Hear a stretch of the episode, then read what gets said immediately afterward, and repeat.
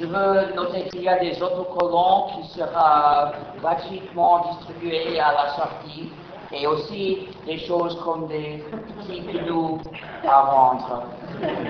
Et si vous avez un manchot, vous avez besoin de gnous parce que, comme tout le monde sait, le manchot ne peut rien faire sans gnous. Et tout ça appartient au logiciel libre. Euh, je suis invité ici parce que j'ai lancé le mouvement du logiciel libre. Je n'ai pas inventé le logiciel libre.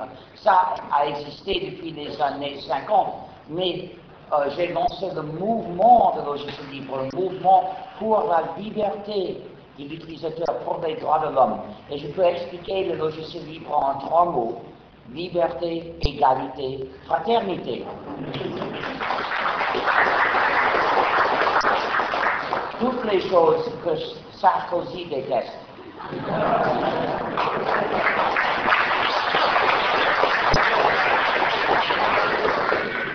Et donc, un programme qui est, libre s'il respecte la liberté des utilisateurs.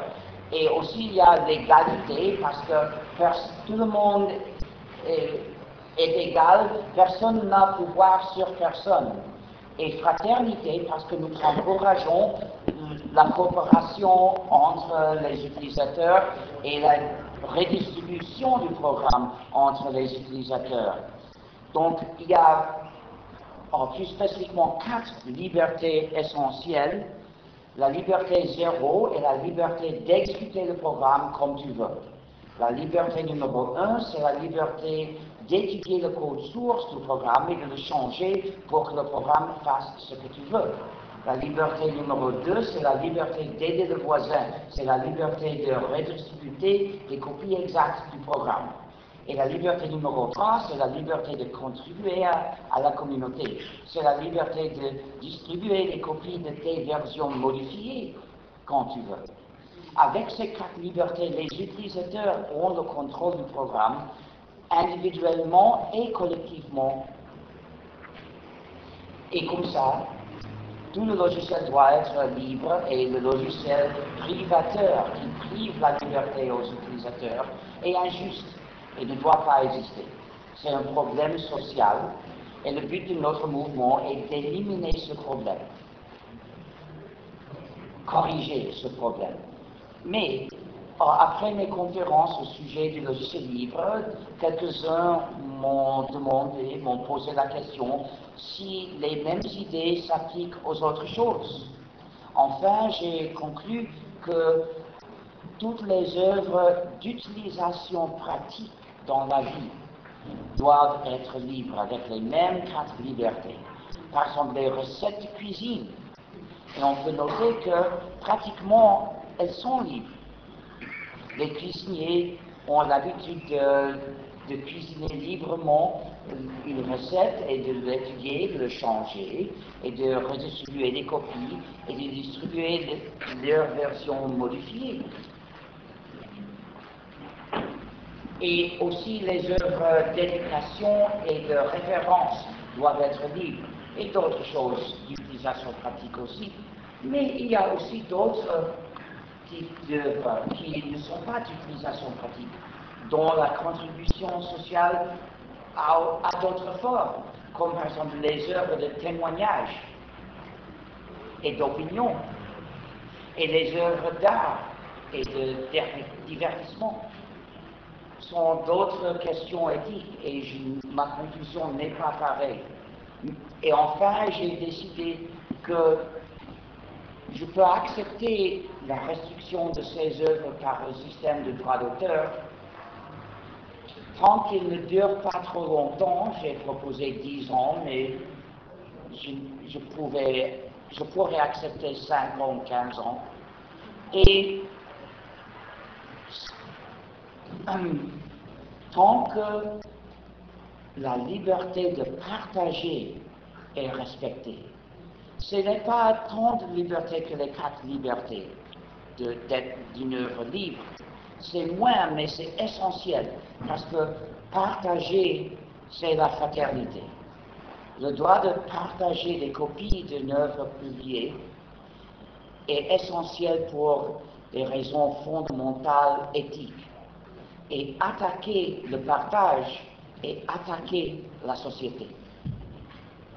Donc, la guerre contre le partage menée par Sarkozy et, les entreprises pour lesquelles il travaille euh, est fondamentalement injuste. L'adopie n'est pas que mauvais pour les moyens injustes, mais plutôt pour les buts injustes. Le but d'éliminer la fraternité. Et en vérité, l'Adopi attaque liberté, égalité et fraternité à la fois. Il attaque la liberté d'utiliser l'Internet. Il attaque l'égalité parce que seulement quelques-uns seraient autorisés à dénoncer les autres. Pas tout le monde, seulement quelques-uns privilégiés. Et il attaque la fraternité parce que partager est la fraternité. Donc, il a enciblé tous les droits de l'homme en même temps. Donc, il faut, mais il faut faire plus que rejeter ou dans le futur éliminer l'adopie. Il faut légaliser le partage des copies des œuvres publiées. Cette liberté est essentielle. Et l'État qui nie cette liberté au peuple est un État traître. Mais, merci. Mais, ceux qui euh, qui s'opposent à à notre cause disent qu'il faut restreindre les utilisateurs, il faut mener la guerre contre le partage pour pouvoir payer les artistes. C'est un mensonge, parce que ce qu'ils veulent faire n'est pas payer les artistes, c'est payer les éditeurs. Les systèmes qu'ils proposent sont toujours pour subventionner ou appuyer les éditeurs. Et quant aux artistes, S'ils meurent de faim, ce leur est égal. Euh, parce que pour eux seulement, ils veulent traiter très bien les stars. Et tout le reste, s'ils meurent, il y en a d'autres. Mais je ne crois pas que le but de... Donc, ce qu'il dit est idiot. Et Payer les artistes n'est pas la question, mais appuyer les arts, ça, c'est un but que je peux euh, approuver et, participer, parce que je veux appuyer les arts. Et j'ai donc proposé d'autres manières d'appuyer les arts qui n'ont pas besoin d'interdire le partage, qui n'attaquent pas les libertés essentielles. Et j'ai proposé en 92, quand les États-Unis ont proposé un système, un impôt sur les bandes vierges numériques, euh, qui a été finalement euh, adopté. Mais j'ai dit, euh, je ne suis pas à l'encontre d'un tel impôt, mais il faut utiliser l'argent recueilli de manière efficace pour appuyer les arts, c'est-à-dire ne pas le payer aux entreprises, mais seulement aux artistes, à ceux qui ont participé d'en faire l'œuvre. En ce cas, c'était pour la musique, donc j'ai dit les musiciens, les compositeurs, et selon leur succès, mais pas en proportion linéaire, au succès. Parce que la proportion linéaire, gaspille l'argent recueilli par l'impôt.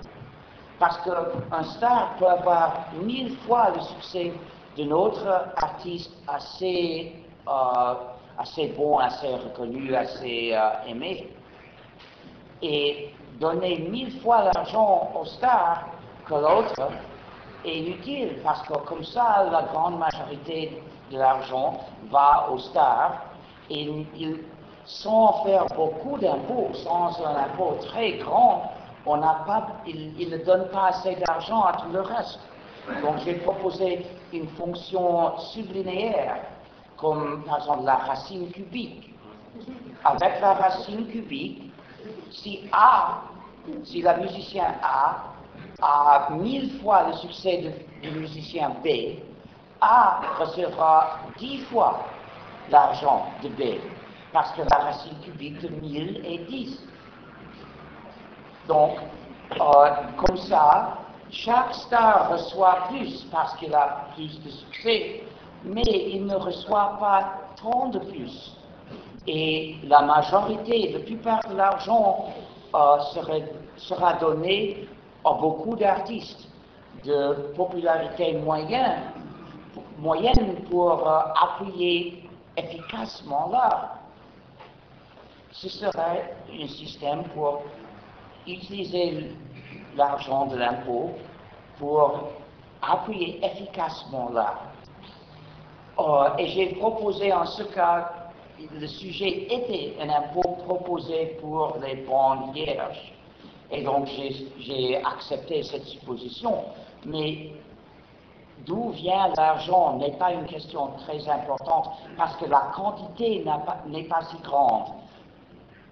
On a l'argent dans le budget il n'est pas obligatoire de mettre un impôt spécifique pour distribuer, cette quantité d'argent.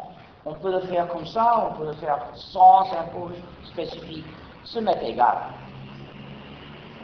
Mais avec la distribution efficace, il n'y a pas besoin de tant d'argent. Et étant donné que partager les copies appuierait les artistes, pas besoin de, l'interdire. Pas d'excuse pour l'interdire. Donc c'est une manière.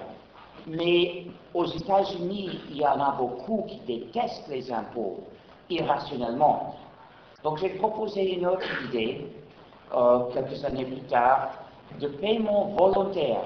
Imagine que chaque euh, lecteur de disques ou chaque euh, outils pour jouer les œuvres et un bouton pour envoyer un euro aux artistes de l'œuvre que vous êtes en train de regarder ou que vous venez de regarder et vous pouvez l'appuyer ou non, comme vous voulez.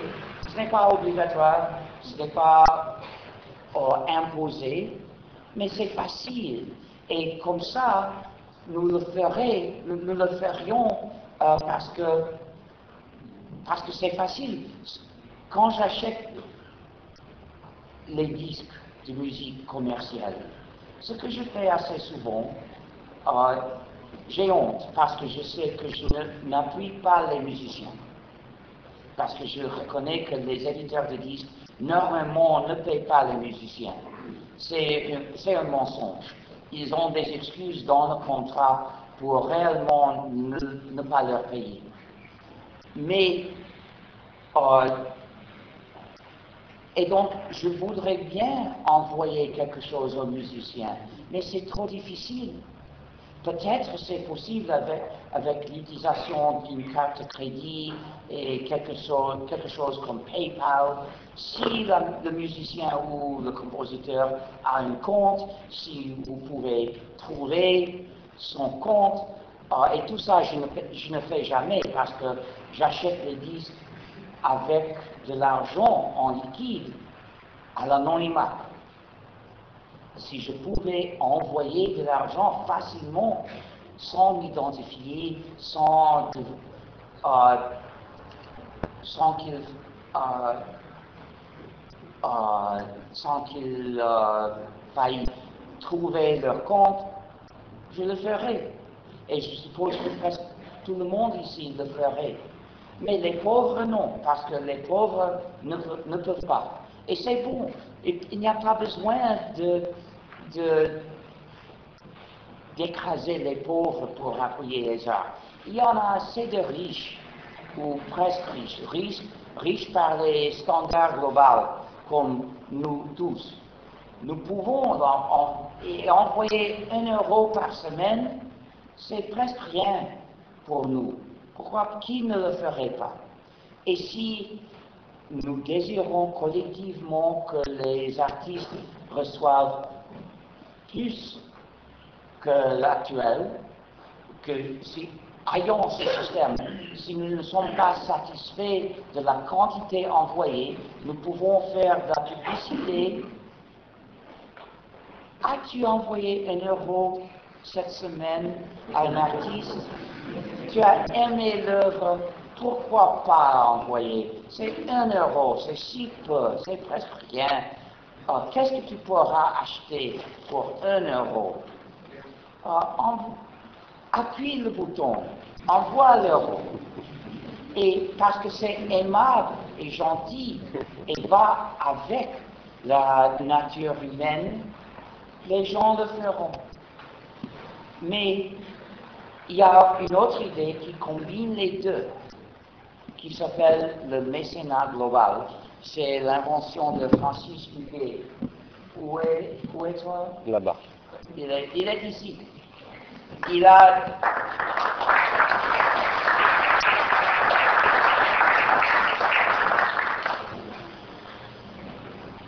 parce qu'il avait noté les propositions pour la licence globale, qui est euh, une fraude, parce que la licence globale était proposée en mars comme euh, alternative à l'Adopi, mais qu'est-ce que c'est? C'est un moyen d'appuyer, de subventionner les éditeurs. Pas vraiment d'appuyer les artistes, euh, parce qu'il part de l'idée proposée de compenser les ayants droit. Et compenser suppose que, ayant écouté un morceau de musique, euh, vous avez une dette envers les musiciens. Et c'est absurde. et aussi, quand ils disent les ayants droit, Vraiment, ça veut dire les éditeurs, pas les musiciens, pas euh, et, donc, je, m'oppose à cette idée. Et, mais Francis avait l'idée de changer quelque chose. Il a découvert la manière de suivre les relations contractuelles qui existent pour rendre plus facile à, adopter euh, juridiquement un système de subvention des artistes. Et il, m'a invité à travailler avec lui et j'ai apporté les idées de mon système de 92 et nous avons combiné les idées. Et, le système fonctionnerait comme, comme si chaque internaute sera obligé à payer une somme forfaitaire mensuelle pour avoir le droit de partager les œuvres. Et cet argent sera distribué euh, entre les artistes. Et euh, chaque internaute aura le droit d'attribuer jusqu'à une fraction euh, limitée de cette somme entre les œuvres de son choix, comme il veut. Donc peut-être ce sera un tiers de la somme qu'il pourrait attribuer et il peut diviser cette quantité comme il veut entre combien d'œuvres qu'il veut et, et cet argent sera attribué d'abord aux œuvres, mais selon la loi, aux auteurs et aux, artistes de chaque œuvre, divisé entre eux. Euh, et comme ça, chaque artiste aura une quantité d'attribution. Et ces quantités servira comme mesure de son succès. Et ensuite, nous utiliserons le reste de l'argent que chaque internaute paye et pour faire une somme pour diviser entre les artistes selon la racine cubique du succès de chacun. Donc, euh, le système sera basé dans les choix des, utilisateurs des œuvres, mais sera ajusté pour appuyer mieux les artistes de popularité moyenne. Et il vient de proposer, euh, pour contrarier les arguments des, euh, des soldats d'Atopie, euh, que chaque internaute peut avoir le choix ou de payer le flicage d'Adopi ou de payer la somme mensuelle euh, pour appuyer les artistes.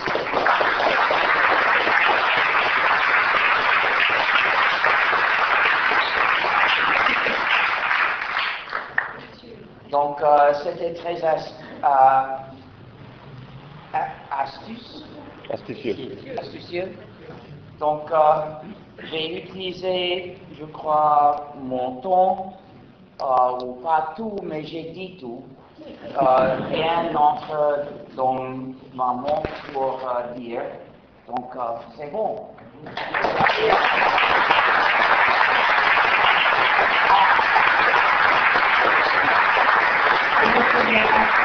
Je me souviens, de deux points. Un point, la différence entre une œuvre libre et une œuvre partageable. L'œuvre est libre si l'utilisateur a les quatre libertés, y compris la liberté de publier des versions modifiées. Donc je ne propose pas que les œuvres d'art soient libres.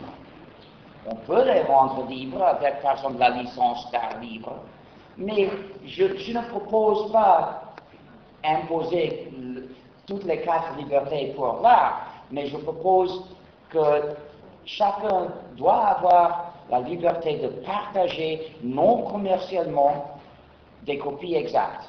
C'est ça la liberté minimale. Avant, j'ai oublié de dire non commercialement, mais pour moi, l'expression partager implique non commercialement. Si c'est un négoce, ce n'est pas partager, c'est vendre.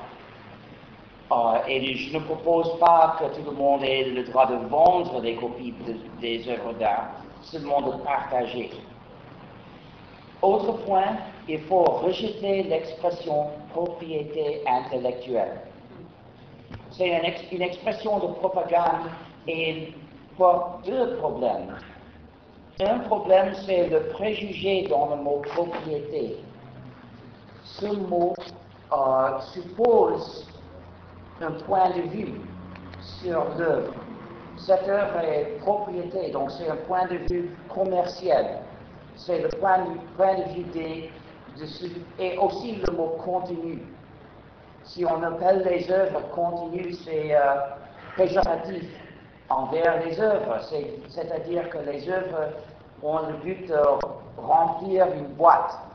Et je veux avoir la boîte bien, remplie quoi que que soient les œuvres qui le remplissent, parce que sont, les, seulement sont des contenus. Bon, mais il y a un autre problème pire et plus subtil, plus, profond dans l'expression propriété intellectuelle, parce que cette expression est appliquée à plusieurs lois qui n'ont rien en commun. Rien. Par exemple, la loi du droit d'auteur et la loi des brevets font des choses complètement différentes et fonctionnent différemment et les traiter comme un seul sujet est, déjà se tromper complètement. Il est impossible de penser intelligemment au supposé sujet de la propriété intellectuelle parce que des questions de politique publique qui euh, poussent de la loi du droit d'auteur viennent des détails. Et les questions euh, controversées sur les brevets euh, viennent des détails de la loi des brevets et sont complètement différents. Si on pense à la propriété intellectuelle, si on pose la question en termes de propriété intellectuelle, on ne peut pas même voir les questions, ni euh, toujours moins, moins encore les, euh, les résoudre. Et je n'ai pas mentionné la loi des marques qui n'a rien en commun avec les autres deux. Et il y en a dix, au moins dix lois de plus